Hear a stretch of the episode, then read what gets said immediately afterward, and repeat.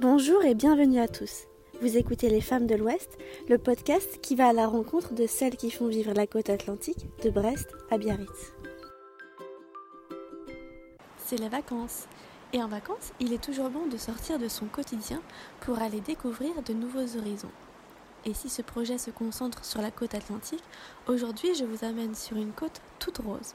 Vous l'aurez deviné, je m'en vais du côté de Perros-Guirec à la rencontre de Coralie qui tient la belle villa Les Hydrangeas. J'ai rencontré Coralie cet été et dans cet épisode, elle revient sur son quotidien de mumpreneur, maman entrepreneur à la tête de la villa Les Hydrangeas. J'espère que cela vous plaira. Bonne écoute. Bonjour Coralie et merci de m'accueillir dans votre belle villa à Perros-Guirec, à quelques pas du sentier des douaniers, euh, le GR34, sentier bien connu des randonneurs, qui, offre une vue incroyable sur la Manche.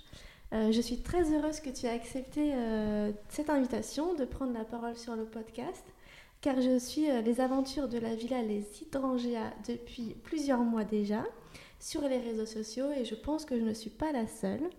Et votre lieu est clairement une invitation au voyage, à la déconnexion et au ressourcement. Aujourd'hui, nous allons parler de la façon dont vous avez aménagé ce cocon à votre image et aussi de ce qu'est le quotidien dans un hôtel de charme loin de la standardisation des chaînes hôtelières. Tout d'abord, j'aimerais que tu nous parles un peu de ton expérience et de ce qui vous a amené ici à Perros-Guirec et plus précisément euh, à acquérir cette villa. Alors tout d'abord, merci à toi d'avoir euh, d'avoir sauté le pas et d'avoir euh, envoyé ce mail il y a quelques mois pour euh, savoir si on était intéressé par ce projet, pour mettre en avant les, les, projets au féminin dans l'Ouest. Et j'en suis vraiment ravie. Qu'est-ce qui nous a fait atterrir ici Finalement, c'était un projet commun qu'on a eu avec Eric, mon conjoint. Euh, qu'on avait de longue date déjà d'ouvrir euh, un hôtel à taille humaine, euh, loin des, chaînes et, des grands noms de, l'industrie hôtelière. On voulait rester en Bretagne parce qu'originaire, pour ma part, des Côtes d'Armor, Lannion et Trégastel plus précisément, et pour Eric aussi de Saint-Brieuc, avec quand même aussi des origines du côté de la région vantaise. On voulait vraiment voilà, rester, euh, rester en Bretagne. Ça nous était vraiment euh, très cher. On a du coup commencé les démarches euh, en 2014 pour pouvoir mettre le projet sur pied. Eric, lui, à cette époque, tenait une librairie dans la région nantaise. Et moi, j'étais plus ou moins avec lui dans la librairie, avec une petite partie euh, salon de thé. Mais j'élevais surtout nos deux petites filles, euh, nos, enfin, nos deux enfants et notre future petite fille, puisque j'étais enceinte à ce moment-là. Euh, et on a commencé par chercher d'abord dans la Bretagne Sud, donc Finistère, Sud, Morbihan. Eric a fait plusieurs visites. Euh, euh, on avait trouvé notre bonheur euh, dans le Morbihan. Et puis finalement, quelques mois avant de, se lancer, le permis de construire devait être déposé et tout a été rejeté par la mairie de ce village. Et on a dû se retourner un peu en catastrophe vers un plan B. Ce qui a été compliqué parce que j'avais tout, j'avais ficelé toute la déco de, de cette première maison. Euh, on avait fait les devis pour, euh, pour les, les, rénovations, etc. On avait déjà tout lancé. Donc, euh, on avait visité déjà tellement de choses. Il n'y a pas forcément beaucoup de biens sur le marché de, de, de, ce type, quoi, d'hôtels à taille humaine, mais aussi avec beaucoup de potentiel, donc qui ne soient pas hors de prix et donc, on a décidé de, de, pousser un peu plus haut, quoi, de vers le nord.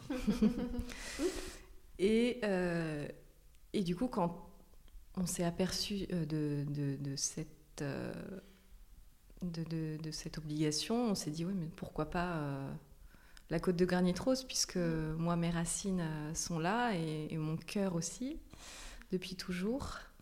Et forcément, on s'était dit, la côte nord, ça va être plus difficile, moins de, fréquentation, une exposition un petit peu moins forte euh, que, les stations balnéaires euh, du Sud.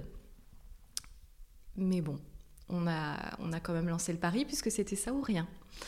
Sinon, il fallait retourner... Euh, à la librairie ou... Non, parce qu'elle était vendue, donc il fallait, retourner employé à nouveau et on ne se voyait pas du tout euh, dans... après avoir entrepris une première entreprise, retourner euh, en tant que simple, entre guillemets, simple salarié, on avait apprécié cette liberté quand même et on, voulait la garder. Surtout, c'était super précieux pour nous. Et donc, on a visité deux établissements assez rapidement derrière, puisque là, du coup, le temps pressait. Il fallait vraiment euh, pas tarder. On a visité un établissement à Trégastel et celui-ci à Pérose en juin 2015. Et, on a signé fin septembre 2015. Donc euh, ça s'est fait extrêmement rapidement et les travaux ont commencé euh, tout de suite pour une ouverture, euh, une première partie en mars 2016. D'accord. Donc ça a été la machine infernale après, une fois que tout a commencé, ça ne s'est plus jamais arrêté. Et du coup, euh, une petite question, mais d'où vient le... Enfin, pourquoi avoir choisi le nom des hydrangeas Alors, les hydrangeas, c'est simplement le nom des hortensias en latin. Euh, mais qui est aussi le nom anglophone en fait. Euh, donc pour les Allemands, pour les Anglais, les Américains, c'est facilement compréhensible. Si on s'intéresse un petit peu à la botanique. Ah oui, je suis allée chercher, hein, je suis allée vérifier, mais oui. Mais Épérose est la cité de l'hortensia. D'accord. Euh, donc, euh, et puis pour des soucis pratiques, hortensia c'était déjà pris par un hôtel à Pérose. donc on voulait pas qu'il y ait confusion. Mhm. Donc on voulait pas d'un deuxième hôtel les hortensias on a décidé de faire un peu plus original. Ouais, c'est bien, choisi, très bien. Et va aussi revenir à la façon dont ton mari euh, a été introduit en fait dans ce projet, parce que lui qui était libraire et se trouve à, devoir aussi gérer un hôtel. Comment comment on travaille, comment on forme quelqu'un d'extérieur Oui, bah, sur le tas en fait. Euh, lui, de toute façon, il avait une sensibilité. Euh, il, a, il, tenait un commerce, une librairie, c'est aussi un commerce, donc il avait de toute façon ce côté euh, très avenant, euh, ce sens de l'accueil et du service. Et, je savais qu'il était capable. Donc je l'ai formé sur le tas et ça n'a pas, pas toujours été facile parce que forcément, euh, former quelqu'un, donc lui faire des remarques, lui faire des suggestions, parfois le, lui corriger ses erreurs alors qu'on est aussi en couple, c'est pas toujours facile. Mais je suis contente euh, de mon apprenti, il a bien appris. Super. Et en fait, cette maison, euh, j'ai cru comprendre que c'était aussi une ancienne pension. C'est ça. Ouais, une ancienne. Elle a une histoire assez. Euh, oui, en 1931, donc la date de construction de cette villa. dans un premier temps, en effet, pension de famille, donc avec de nombreuses chambres, des dortoirs en fait, avec après les salles de bain sur le palier. Ensuite, elle a été rachetée par un couple de Parisiens qui en a fait sa, maison de vacances. Donc là, fini, le, fini la pension, c'était vraiment euh, à titre particulier. Et leurs enfants, ensuite, ont, racheté dans les années dans les années 60, fin 70, début 80, et là, on créé euh, l'ancien hôtel, euh, restaurant, et donc, on l'a tenu pendant 35 ans. D'accord. Ah Hôtel-restaurant. Hôtel-restaurant. Ce que nous, nous avons donc supprimé la partie restaurant pour nous concentrer sur le petit déjeuner euh, uniquement. Dont on parlera un peu plus tard. Voilà. Et, euh, et sur l'hôtel et, et, la qualité de, de l'accueil, la qualité de la literie, etc. On s'est vraiment concentré sur l'activité hôtelière. Euh, et aussi par manque de bras, évidemment. Mm. On ne peut pas tout faire. Donc ce qu'on fait, on essaye de le faire de le faire bien. Très bien. Et, du coup, donc, une, pension qui devient maison de vacances et aujourd'hui euh, hôtel, même si vous l'avez récupéré, c'est un hôtel. Vous avez fait énormément de travaux, euh, tu, l'as dit tout à l'heure. comment ça s'est passé cette période de travaux? Comment on choisit la décoration? Puisque tu avais déjà fait la décoration de l'ancien hôtel, il a fallu que tu retravailles toute la décoration de celui-ci. comment où tu as puisé ton inspiration? Est-ce que l'inspiration était différente de cet hôtel de l'autre que vous aviez prévu d'acheter?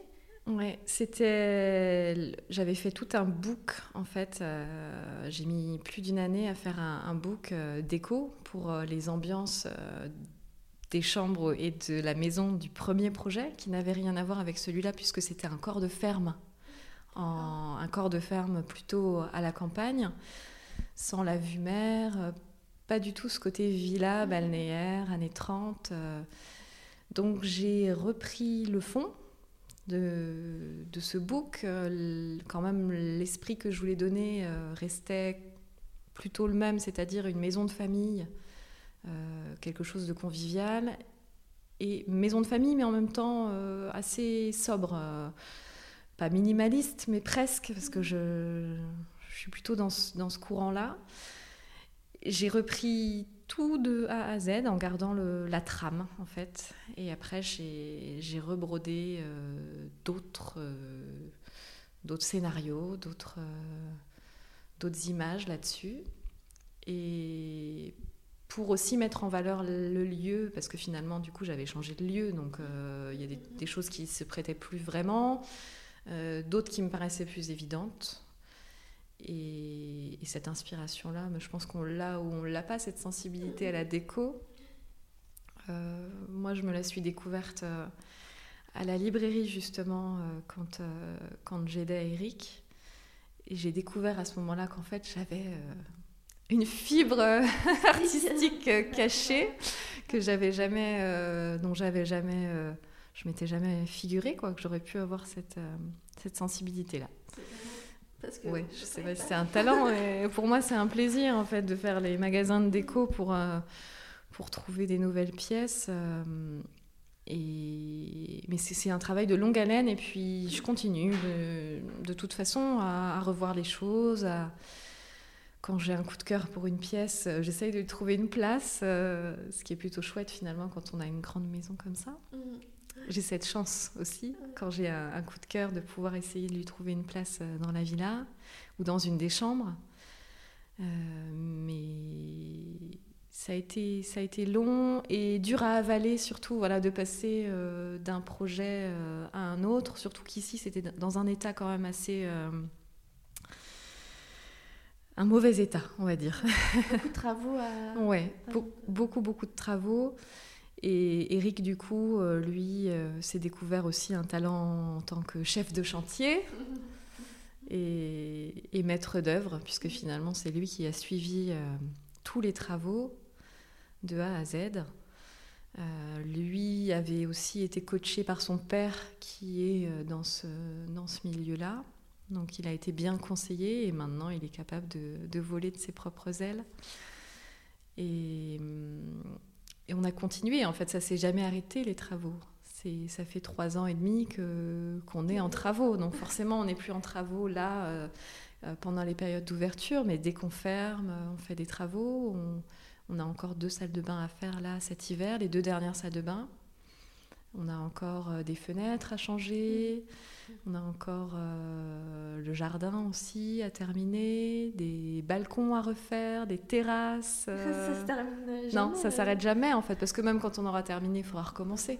Il faudra changer les literies à nouveau et recommencer à zéro, parce que on sait aussi qu'il faut évoluer rapidement, il ne faut pas laisser les choses se, se figer trop finalement. Chose que peut-être euh, les anciens avaient tendance à faire et, qui du coup leur a porté préjudice. Euh, oui, parce que la concurrence est quand même relativement rude. Donc, euh, C'est ça, on voit, des, on voit des hôtels qui se montent avec en plus beaucoup plus de budget que le nôtre, mhm. parce que nous, on a quand même un budget qui est très limité. C'est pour ça qu'on a fait les choses aussi petit à petit. C'est parce qu'on n'a pas euh, l'enveloppe d'un millionnaire. Donc, on fait en fonction de nos, nos moyens. Dès qu'on a un petit peu plus de moyens, on investit. Mais il y a une tuile qui nous tombe sur, sur le nez, comme cet hiver. On a notre chaudière qui est tombée en panne à deux mois de l'ouverture. C'était un peu la catastrophe pour nous. Enfin, voilà, il arrive toujours des galères, des quoi. Galères. Des galères qui font que à résoudre. il faut y aller petit à petit et qu'on peut pas. voilà, Rome, c'est pas fait en un jour, donc il faut aussi apprendre à être patient et je pense qu'on l'apprécie encore plus après. Même si on a du mal à se rendre compte du chemin qu'on a parcouru, nous, on a du mal à. Quand on regarde les albums photos, on a du mal à croire que qu'un jour ça a été comme ça, en fait. C'est assez curieux comme sensation. On n'arrive plus à. On est tellement dedans en fait qu'on n'arrive plus à être objectif euh, quelque part sur euh, ce qu'on a effectué euh, ou pas. On a tendance à voir que le négatif, alors qu'en fait on a parcouru déjà un, un beau chemin. Un beau chemin, ouais. Exactement. Et, et, je voulais aussi qu'on parle des, des, partenariats locaux que, que tu as mis en place, toi et, ton mari, à la villa. J'ai découvert un petit poste ce matin, je crois, avec une artiste locale qui s'appelle Marion Romain, qui fait de la broderie. et j'ai aussi vu que vous aviez des animations.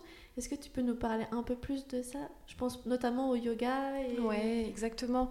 on a nous, nous, aussi, le but euh, d'accueillir euh, des clients, c'est uniquement dans un but de, de, vacances. C'est, on a envie de faire vivre le lieu aussi euh, avec la clientèle locale. Et ça a commencé, oui, avec le yoga, où on a lancé des, on a commencé par lancer des dimanches matins, où finalement on avait ouvert euh, à la clientèle extérieure et aux clients de l'hôtel qui pouvaient réserver euh, leur cours de yoga. Et on fait ça à peu près une fois par mois avec Estelle, Estella Yoga, qui est, à Pérose. Et là, on a sur le feu euh, notre premier stage qui va se passer dans deux semaines. Donc stage yoga sur tout le week-end, du vendredi au dimanche. Et on en a un également de prévu en juin. Et, on va voir si ça, si ça plaît, on continuera peut-être euh, sur l'été. L'été dernier, on en avait fait, on avait fait des cours aussi dans le jardin. Euh, Parce que vous avez un beau jardin qui s'y prête bien. Voilà, on a un beau jardin, mais il faut que les températures et la météo soient avec nous, parce que c'est quand même tôt le matin, à 8h30, donc à la fraîche. Euh, et donc on est toujours sur cette démarche d'essayer de, de consommer ici au plus près euh, ou en tout cas de faire fonctionner les, petits commerces locaux, que ce soit pour les producteurs. Euh, je pense à la ferme du Wern à, Ploubert, dont on voit les petites vaches froment du Léon juste là. Euh, on va à la ferme toutes les semaines chercher notre beurre, crème, lait et fromage blanc. Donc ça c'est pour nous hyper important. On ne peut pas sans eux ça, serait très triste en fait. On va aussi euh, chercher euh, tous nos fruits ici à l'atelier fermier, aussi à Pérose. Et donc euh, pour Marion, ça a été encore une rencontre via les réseaux sociaux. Là, c'est moi qui l'ai contactée parce que j'avais flashé sur son travail, notamment sur les linogravures, parce qu'elle fait pas que de la broderie. Et je l'ai contacté parce que j'avais envie d'apporter une petite touche de déco supplémentaire dans trois chambres de la villa qui n'avaient pas encore de tête de lit. Et donc il fallait les habiller euh, un peu. Et donc on a commencé à créer ce partenariat euh, cet hiver. Et je viens de recevoir euh, la livraison la semaine dernière. Et j'en ai encore installé tout à l'heure, là, en début d'après-midi. Euh, et je suis vraiment ravie de, mettre ce travail d'artisanat local finalement euh, en avant parce que elle le mérite et, ce qu'elle fait est vraiment fabuleux. Et si on revient euh, sur tous ces producteurs locaux de bonne nourriture, je vais t'amener vers le petit déjeuner qui semble être vraiment le, la chose à ne pas louper en plus de, de la villa des chambres. Mais le petit déjeuner, c'est un peu le, la cerise sur le gâteau. Oui, c'est ça. Tu peux nous parler de euh, ce que, enfin, je pense que tu mets un peu tout ton cœur dans ce petit déjeuner parce qu'on le voit beaucoup sur les réseaux sociaux. Qu'est-ce que ça représente pour toi et euh, est-ce que tu peux nous parler vraiment de ce moment de la journée? Parce que c'est un moment de, de, la journée avant tout. C'est ça, c'est nous un moment qu'on adore avec Eric parce que c'est là qu'on peut avoir une interaction vraiment tous les deux ensemble avec nos clients, parce que le reste de la journée, on est toujours à courir soit l'un, soit l'autre, un peu partout, et on peut jamais être tous les deux finalement côte à côte avec nos clients. Donc c'est un moment où on est un peu tous réunis.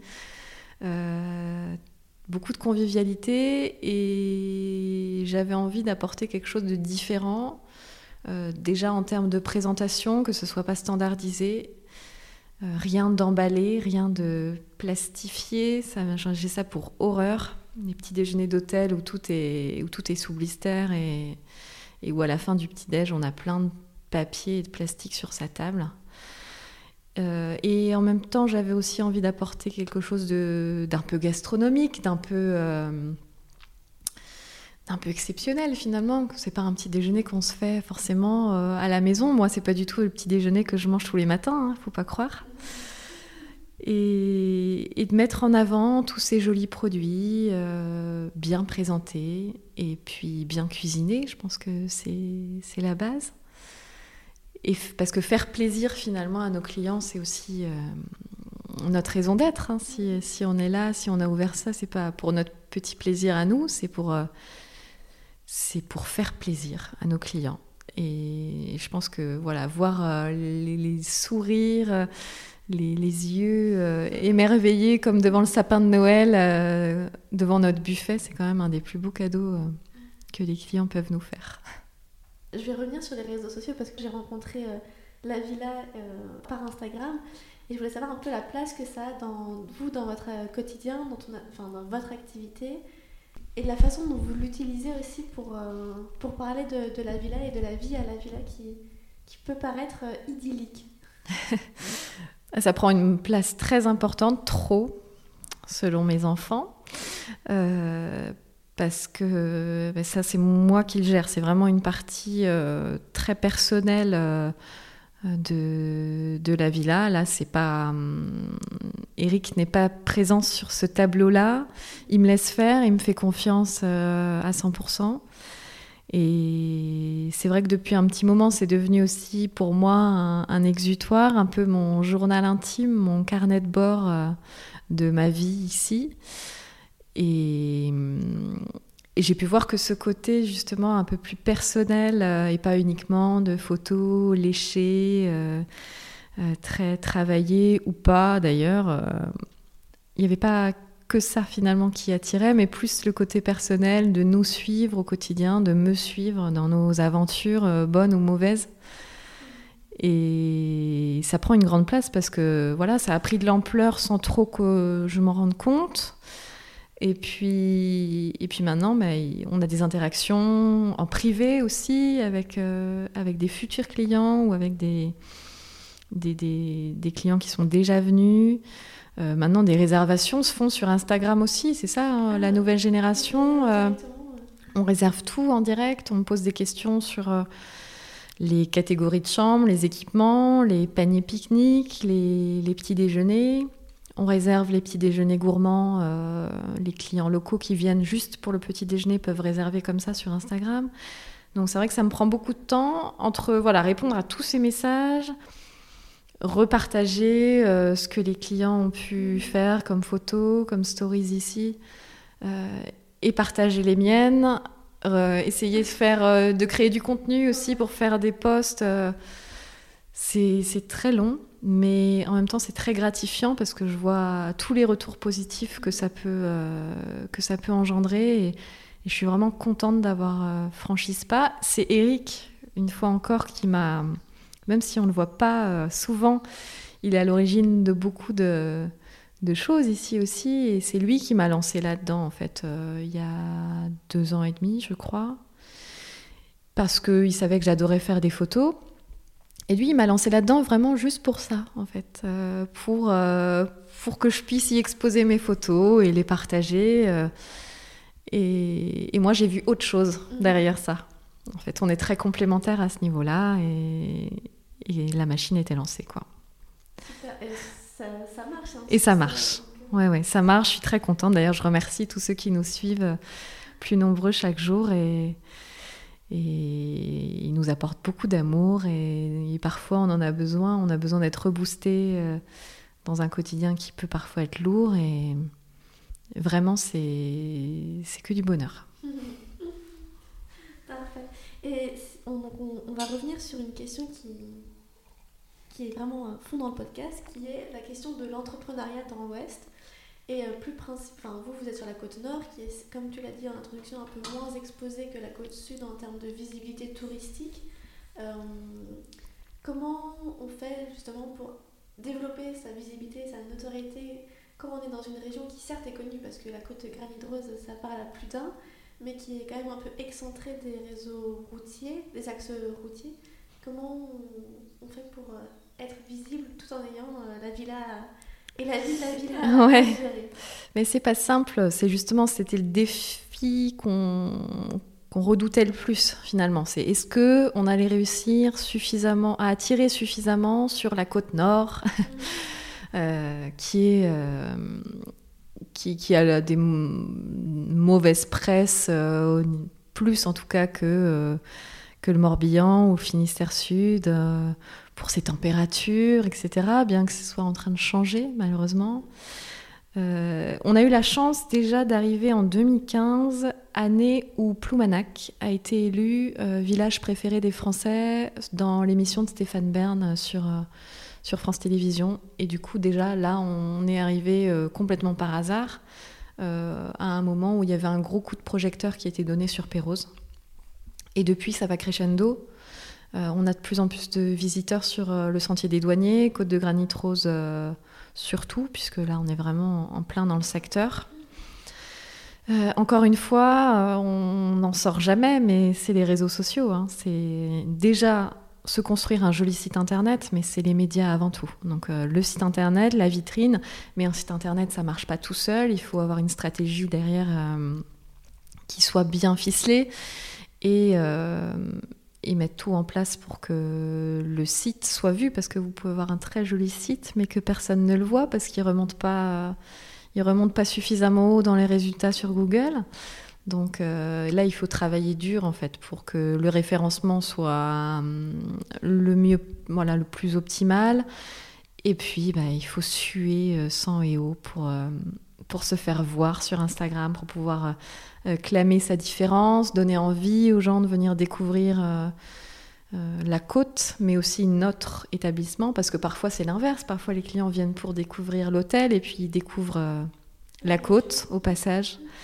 Et ils en sont contents. Et parfois c'est l'inverse. Ils viennent uniquement pour le panorama, pour la nature, pour la région, et ils nous découvrent au passage. Donc voilà, il faut, ça demande beaucoup de travail. Il faut, il faut jamais s'arrêter en fait. C'est sans arrêt, sans interruption. Il faut toujours être là parce que dès qu'on s'arrête, euh, on prend du retard. Voilà. Donc il faut avoir un train d'avance toujours, toujours, toujours. Et est-ce que euh, j'ai une autre question qui serait quel, est le conseil que tu aurais à donner à, euh, aux personnes qui souhaitent on va dire réaliser ce rêve parce que pour beaucoup c'est un peu un rêve de avoir sa maison, inviter des. Enfin, inviter des gens, mais euh, accueillir euh, des étrangers, leur faire découvrir une région qui est fantastique, avec un panorama exceptionnel. Est-ce que toi tu as un conseil à donner? Euh, Parce que je vais revenir juste à ce qu'on a dit tout à l'heure, mais tu disais. Si, si l'année dernière on m'avait posé la question, j'aurais dit que j'aurais pas refait hmm. cette expérience. Là, ça a changé. Hmm entre ces deux, est-ce que tu as un conseil à donner entre le je, ne vais pas refaire ça et bon, en fait, si ça vaut, ça vaut quand même le coup? Oui, c'est qu'il y a. Il y a eu un moment de découragement l'année dernière parce qu'on avait l'impression de ne plus s'en sortir. En effet, ça a un petit peu changé là début 2019. On a senti le vent tourner et où là, en effet, on commence à se dire bon, en fait, ça valait le coup. C'est ça la, différence, mais on n'a pas encore sorti la tête de l'eau. Il faut bien se dire qu'en fait, euh, souvent les gens font l'amalgame parce qu'on est une toute petite équipe. On est juste moi, Eric et une femme de chambre. On en a une deuxième là euh, en saison depuis le mois d'avril. Et on a une saisonnière en plus qui va nous rejoindre euh, juste pour juillet et août. Et hum, on fait souvent l'amalgame, on dit oh votre maison d'hôte, mais on n'est pas une maison d'hôte, on est vraiment un hôtel Le concept est le même, vous me direz, euh, on accueille des gens, euh, mais la différence c'est que c'est vraiment professionnel. Moi, c'est ma formation. Et c'est là que je donnerais euh, en fait le seul conseil que j'ai à donner. C'est ayez soit l'un, soit l'autre, puisqu'en général c'est en couple qu'on le fait, qui, qui a au moins un pied dans le métier. Ne vous lancez pas dans un dans un si gros projet si les deux sont novices.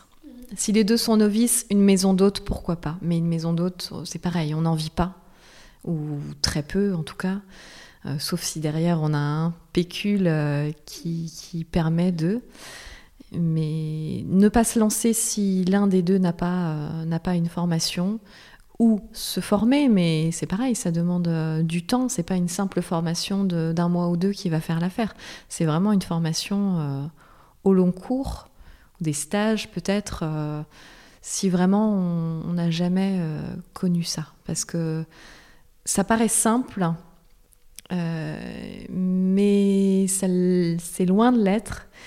Et, on se rend compte de ça quand nos clients nous, nous, font part aussi de leurs rêves, de leurs envies, et c'est là qu'on se rend compte finalement qu'on renvoie une image de facilité, de simplicité, qui est très bien, parce qu'on on, voudrait surtout pas le contraire, on voudrait surtout pas que les clients ressentent notre difficulté, nos déboires, etc. Surtout pas. Mais oui, on a pu se rendre compte qu'on renvoyait cette image de facilité, et, mais cette facilité, justement, elle est dure à obtenir ce, rendu de fluidité, etc., il est justement issu de, beaucoup d'expériences et de, confiance aussi commune l'un dans l'autre, parce qu'on a déjà aussi travaillé auparavant ensemble dans la librairie, et on savait euh, qu'on était compatibles, on connaissait nos points forts, nos points faibles, notre euh, symbiose en fait euh, était parfaite. Donc on, à ce niveau-là, on n'est pas parfait, hein on s'engueule, on s'engueule euh, très régulièrement. La symbiose est parfaite, c'est-à-dire qu'on a toujours euh, l'un pour rattraper l'autre ou on a toujours euh, une idée que n'a pas eu l'autre. On se complète. c'est vraiment, c'est ça la base en fait. la formation et la symbiose dans le couple, parce que sinon on va droit dans le mur. ou au divorce. ou au divorce. Pour terminer, j'ai une question que je pose à tous les invités. Les Femmes de l'Ouest, c'est la continuité de Smarter, donc c'est un blog où on retrouve des initiatives positives. Et pour toi, c'est quoi justement être smart? Être smart. Pour moi, c'est sûrement euh, savoir rebondir, savoir rebondir, savoir créer, euh, tout le temps être dans l'après. Pour moi, c'est c'est ça, c'est ne jamais rester figé et toujours, euh, toujours en mouvement, toujours dans le projet suivant en fait. Euh, et c'est ça qui, c'est ça qui fait que, que la vie est smart quoi. Super, merci beaucoup Coralie. Merci beaucoup pour euh, merci à toi. le temps passé. Et puis j'invite tous les auditeurs à vous suivre sur les réseaux sociaux et à venir faire un tour du côté de Perros parce que c'est quand même magnifique comme région, il faut bien le préciser. Merci beaucoup. Merci. Merci pour avoir écouté cet échange et si cela vous a plu, n'hésitez pas à le partager à vos proches. Vous pouvez toujours suivre le podcast sur les réseaux sociaux à l'adresse suivante lesfemmesdelouest.podcast. On se retrouve mercredi dans 15 jours pour une nouvelle rencontre au bord de l'Atlantique. À très vite